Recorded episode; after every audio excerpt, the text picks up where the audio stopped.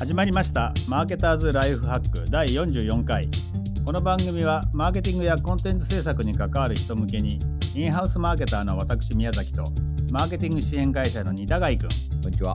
が有用と思ったツールやメソッドを共有していく番組ですということで今回は僕の番ですはい。はい、あらかじめ言ってることですね、今日別にツールもメソッドも共有しないんですけど、なるほど。この間でもね、マーケターとしてはこういうことも考えた方がいいんじゃないのかなっていう経験があったんで、ちょっとそのお話をしたいなと思います。はいでね、東京ビッグサイト、まあ、よく展示会やってるとこですね、あそこに僕行ってきましたと。で、何の展示会かっていうと、えっ、と、リテールエクスポって言って、お店、店舗で、これからまあどんなテクノロジーを導入していくと便利になるのかなみたいな、そういうのをやってる展示会でしたと。はいで、僕のメインのあの関心事としてはですね、なんか最近あの店舗カメラでですね、人のな人の流れを追いかけて、で人の中でなんかあの店舗のヒートマップ作ったりとか、なんかそういうのをまいわばなんかあの Google アナリティクスみたいに店舗アナリティクスみたいにできるみたいなね、そういうのを出してる会社があるんで、ちょっとそれ見てこようかななんて思って行ってきたんですが、あそれはそれで面白いんですよ。で今日僕が話したいのはそれじゃないんですようん。面白い、えーっとですね、ソリューションが1個あって、それ飲食店用のソリューションで、はいあの飲食店のその注文をですね、お客さん自身でやってもらうっていう、そういうソリューションなんですね。はい。でどういうものかっていうと、まず飲食店の各テーブルにですね、QR コードを、えっと、印刷しておいておきますと。で、えっとですね、お客さんはその QR コードをスマホで取るんですね。うんそうすると、あるあるウェブサイトへ、あのスマホサイトか、へいざなわれて、そこでもうそのお店の注文ができちゃうのね。うん。でそうすると、普通は、あのー店員さんがわざわざテーブルまで来てオーダーテイクするわけじゃないですか。はい。ですぐパッとオーダーできればいいけど、なんかそこでグーあっちにしようかな、こっちにしようかなとか言って時間かかっちゃって、そこで店員さんが止まっちゃうわけですよね。稼働できないんですね。待ってるだけみたいな。そういう無駄な時間がなくなる。で、あとはオーダーを間違えたりもするわけじゃないですか、人間だからね。あとはオーダーこれでいいですかって聞き直したりとかして、まあ、とにかく時間がかかってる。そこがね、多分今人手不足って言われてるから、なんかお店のオーナーとしてはですね、まあ、そこで時間使いたくねえよみたいなね。なるほど。思ってると思うんですよ。だからもう、オーダーはおお客さんにスマホでやってもらうっていうのは、これすごいいいなとな思って見てましたと。でですね、まあ、いや僕が話したいのは実はそこでもなくですね、そのブースに書いてあった、でもその、なんだ、売り言葉っていうのかな、はい。マーケマーケティング用の言葉とかあって、キャッチコピー的なピー的的なものがあって、それがね、ちょっと僕考えさせられちゃって、でどう言ってたかっていうと、このソリューションを、そのあの QR コードのね、はいソリューションをてあの導入すると、店員さん、ウェイターさん、ウェイトレスさんは、接客に集中できます。うん。書いてあるのね。だから、接そういう客。そう、はい。オーダーテイキング。じゃなくって、接客に集中できますって書いてあって、うん。なんか、ああ、確かにその通りだなって、パッとい、まあ、読み飛ばそうと思えば飛ばせるんだけど、よくよく考えると、オーダーテイキングをしない店員さんって何をするのかな、飲食店でっていうのはですね、その何をすると飲食店に来たお客さんのそのまあ顧客体験っていうんですか、エうん。クスペリエンスをですね価値あるものにできるのかうんなんなるほていうのをちょっと考えちゃってですね。あんまうんピンとこなかったんだよね、ど。なるほど。なんか、何してほしい？僕僕よく日高屋行くんですけど、うん。日高屋って、うん。あの、店員さんがうん。スマホアプリでうん。人から聞いたやつを入力してるんですよね。日高屋そう？はい。うちの日高屋そうじゃえうちちゃんと見てみよう。そうじゃない気がする。少なくともお茶の水の日高屋は、うん。店員さんが iPhone 持ってるんですよ。あ。本当？すごいね。そこで、うん。あのオーダー取りお願いしますみたいな言うと、うん。はいって来て、えーうん。この野菜たっぷりタンメン540円のやつって言うと、うん。はいって言って、パチパチって押して、うん。で、えーしばらくするとうん。何か出てくるっていうなるほど。話なんですけど、うん。一番思うのは、うん。水持ってこいっつって、うん。はいはいはいはい。水がないんですよね。なるほどね。あと日高屋はよく箸とか、うん。あの箸は違うかな。箸が。切れちゃう？あのー酢とか、うん。ああいうやつが結構切れてるんですよね。はいはいでも店員さんはめっちゃ忙しそうなんですよ。なるほどねそれを言う暇はなさそううんみたいな。っなるほどていうのが、あのまあ、別に水持ってこいとか言わないですけど、うんけど多分お客さん結構それ思ってるんですよ、ね。なるほどねうんあの水忘れられる確率3分の1ぐらいです。うん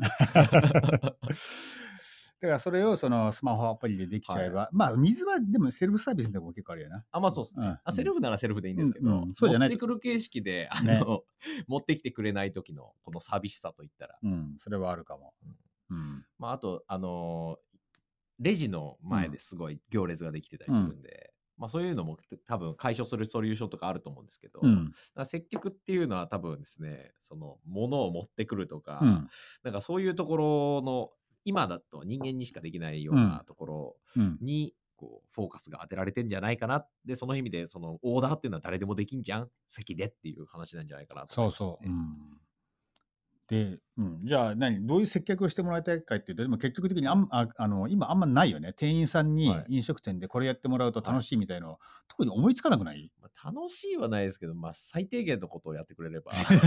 水持ってこいでしょでもそれが そうです。そうだからすごい高級なレストランだったりすると、うん。なんか料理持ってきた時に今日のこの牛肉はなんとかの牛肉でとか今日の野菜はとかうんちく傾けるのも、はい。高級なとこはありかなと思うけど、はい。まあそれはすごい高級なとこだよね。そうじゃないとこもいっぱいあるかななんて思うんだけど、うん。だからね店員さんをこれからどうしていけばいいのかなみたいなちょっと思いました。ででうん。でですね僕ちょっと思い出したことが一個あります、はい。あそうだ。こうすればあのこれから先で、あの世界のとかもうレストランはすごい楽しくなるな。と思うことがあってずっと前あの六本木のあるレストランに行って、はい行ったらなんかお店の中にですねあの流しのマジシャンみたいなのがいるんですね。おお、流し。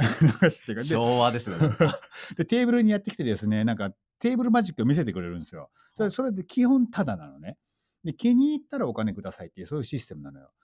じゃあまあいいかと思ってじゃあやってみなとか言ってやってもらうとこれが面白いんですよめちゃめちゃ。テーブルすごい盛り上がるのねみんな。えー、わかんないわかんないみたいな横から見ていいみたいな感じですごい盛り上がるんですよ。で結局お金あげちゃうんだよみんなね。うん。であれはなんかレストラン体験としてはすごい面白いなと思って。なるほど。レストランの中で多分みんないろいろお話はしてると思うんだよね。うんでもどっかでなんか話が尽きちゃうみたいなね、一休みみたいな時あると思うんですよね。はい。そこを見計らってテーブルマジシャンが来て、ななんかそういうショーとかやってくれると、非常に面白かったなと思ってですね。なるほど。だからこれからのウェイターさん、ウェイトレスさんは、なんかそういうエンターテイナうん。ーが、えっと今の人がエンターテイナーになるんではなくですね、多分ね、エンターテイナーがそういうところでは新たな働き場所を見つけるみたいな、そういう世の中になっていくと面白いかなと。なるほど。でね、なんでまあ、まあ、思ったかっていうと、僕、大学の時にですね、あの、手品サークルとか近くでやって練習してるの見たことあるんですよね。はい。で、見てると、まあ、1年生下手くそなんだけど、だんだん上手くなっていくわけですよ。はい、4年もあれば。4年もあれば。で、ああいう人たちって卒業した後どうすんのかなと思うと、多分忘年会とかね、そういうところで、あとは結婚式の二次会とかでちゃっとやって、うん。おしまいなんですよね。そうじゃないだろうと。だから。大学にいる時から多分ね、そのスキルは使えるんですよ。はいはいはい。飲食店でもうオーダーテイキングしなくてしなくよくしなくてよくなったと、その代わりにお客さんは楽しめな楽しませなきゃいけないみたいなとなるほど。ころで、だから必要とされるスキルっていうか、そういうのが変わっていくのかなみたいな。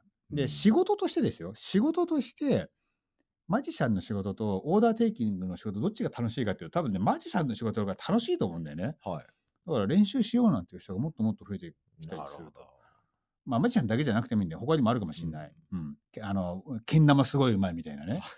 うんいやでもね、なんか、あの高級なところが、うん。うん。あの、LINE アット使わない説ってあるんですよね。ああ、安っぽく見えるからってこと、はい、なんか、僕、あの、髪切るのに、うん。あの、理容室というか、うん。あの、床屋さんに行ってるんですね。えー俺ずっとキュービーハウスだけどね。まあいいや。まあ、キュービーハウスもと床屋さんではあると思うんですけど、まあ、それこそあの飲食店で言ったら日高屋的な、うん。あの大量に安くみたいなところじゃないですか。うん。でそうじゃないところにたまたまあの知り合いが働いてるんで行ってるんですけど、うん。うそういうとこだと、うん。その来る層も、うん。なんか結構こう段階の世代的なうん。人たちというか結構お金持ってたりする感じの人で、うん。そのプロファイルと、うん。なんか LINE を使うっていうプロファイルがフィットしなそうっていう印象らしいんですよ。うん。で結果結局 LINE アットは使わずに、うんで PayPay とかも入れてみたけど、うん。PayPay もなかなか使ってくんないみたいな。っあていう感じらしいんで、うん。なんかテクノロジーとうん。そのお金持ちとみたいな、うん。っていうところのなんかフィットで考えると、うん。もしかしたら高級料理店じゃなくてうん。居酒屋的なうん。ところでそういうのが流行るのかなみたいな思いまして、なるほどね。はい、そのテーブルマジシャンの話？あそうそうそうそう。そうね。まあいいんじゃない？なんかうん。昔僕全然知らないですけど、うん。あの流しのなんかギター弾きみたいな 人たちはこう居酒屋にいたわけですよね。昔はね。いや、はい。僕ね、まあ20年ぐらい、まあ昔、20年前は昔なんだけど、はい。ヨーロッパなんか旅行したら結構普通に店の中まあ普通は言い過ぎだな。それちょっと、うん。ちょっと言い過ぎだけど、はい。弾いてる人いるよね、マジっすか？うんうん。そういう、うん。なんかもっと音楽身近になればいいのにみたいには思ってるよね日本だとどうだったんですか？日本で俺見たことあるかなそんなの。見たことないかも、僕も見たことないなと思いまして。うん。でなんかそのすごく、えーオーダーテイキングをめっちゃ早くしたいみたいなところでは、なんかなかなかできないのかもしれないんですけど、居酒屋のなんか狭い店内だから、うんもうみんな適当にオーダーしてよみたいな、っうんていう中にこう流しの人が来て、うんあの一曲歌っていいですかみたいなうんのはなんかある感じはしますかね。うん、いいと思うよ、そういうのは。うん だから基本は、あだから、お基本は配膳もするんだよね。ずっと歌ってるわけにはいかないから。もちろん。うん、でも、配膳なんか誰でもできるやん。専門なんかスキル全くいらないわけでしょ？いやー、わかんないですよ。そうかな あのサイゼリアの人とかあ、そうかそうか、一つの手でね。お盆を使わないみたいななるほどねありますからね。うんだから、まあ、ミュージシャンとマジシャン、はいあれは、ああの、けん玉チャンピオンにはい、そういうお店で働いてもらうっていうのが、そうないうソリューションになりうるんじゃないかとなりなりうるんじゃないかっていうことを、ちょっと思った次第でございます。。はい。はい、ありがとうございます。はい。えーあなんか、ポイント、ポイントをなんか、ポイント？テイクアウェイをちょっと、ポイントはね、ああいうなんか、しあのー展示会行ったら、書いてあることを鵜呑みにしないってこと。なるほどこれこれってどういうことなんだろうっていう。うんそういうことですね。うんそれは確かに、うんあの、接客に集中できますの。うんこうこれが導入されたその後、店で何が起こるのかなっていうのをちょっと一回考えてみる。うん何でもそう。まあ宮崎さん的には最初疑ってたんですよね。本当にそんなことあんのかなみたいな。うん。けど、ちょっと考えてみると、結構1週間前ぐらいから言ってましたよね。そう言ってる。結構お店楽しくなるかなみたいなれ。うん初めは本当にもう店員さんが首切られておしまいなのかなと思ったけど、違うんだと。うんうん。まあ、何にもできない人は多分そうなっちゃうかもしれないけど、はいと思いました。うんなんかその想像力を働かせてみるみたいな。そうですね。。はい。ちなみにそういう記事ありましたよね。なんかなんだっけ？1ヶ月ぐらい前に、うんそのラーメン屋だかなんかの、えー店員さんがうんもう一人でやってるから、うんオーダーは LINE でくださいみたいああ、なんか言ってたね。うん。なのをやってて、でそれがちょっと便利だったっていうか、うん、うん。もう便利すぎたみたいなのを言ってる人がいて、うん。まあ、そういうのがそのソリューションにつながってんのかなみたいなのは思いましたけどね。なるほど。俺、日高屋で言うとね、なんか俺、この間ね、すげえ面白いことあって、今話そう話そうと思ってたんだけど、なんか思い出せないんだよな。なるなんかちょっとね、なんか2、3分話してくれたらね、はい、思い出せるかもしれないんだけど、サイゼリヤとかうん多分そういう、あのせかせかしてる系のファミリーレストランっていうかうん。なんかそういうところは結構こそのソリューション使えそうなイメージは湧きますよね。うん。でなんかそのラーメン屋さんの、うんえー記事で書いてあったのは手を動かしてるからだったかな。なんかその作業の途中あそうそうそう電話みたいなもんだと思うんですけど、あのオーダーを取りに来てくださいっていうのは電話が急にかかってくるみたいなもんで一回こう手を拭いていかなきゃいけないみたいなもんじゃないですか、うん。なのでそれがテキストで来るっていうのはメールでなんか会話してるみたいな感じで、うん。こう非同期的にできるっていうのがいいって言ってましたね。ああ、なるほどね。はい、で見つけた。はい。これでね、まあ、木高屋の吉祥寺店で見たんですけど、こういう、ななんて言うんだろう、あの、橋立てみたいなところにですね、はい注文を取った人のところには、注文を承りましたっていうのを指しとくんだよね。はいはいはい。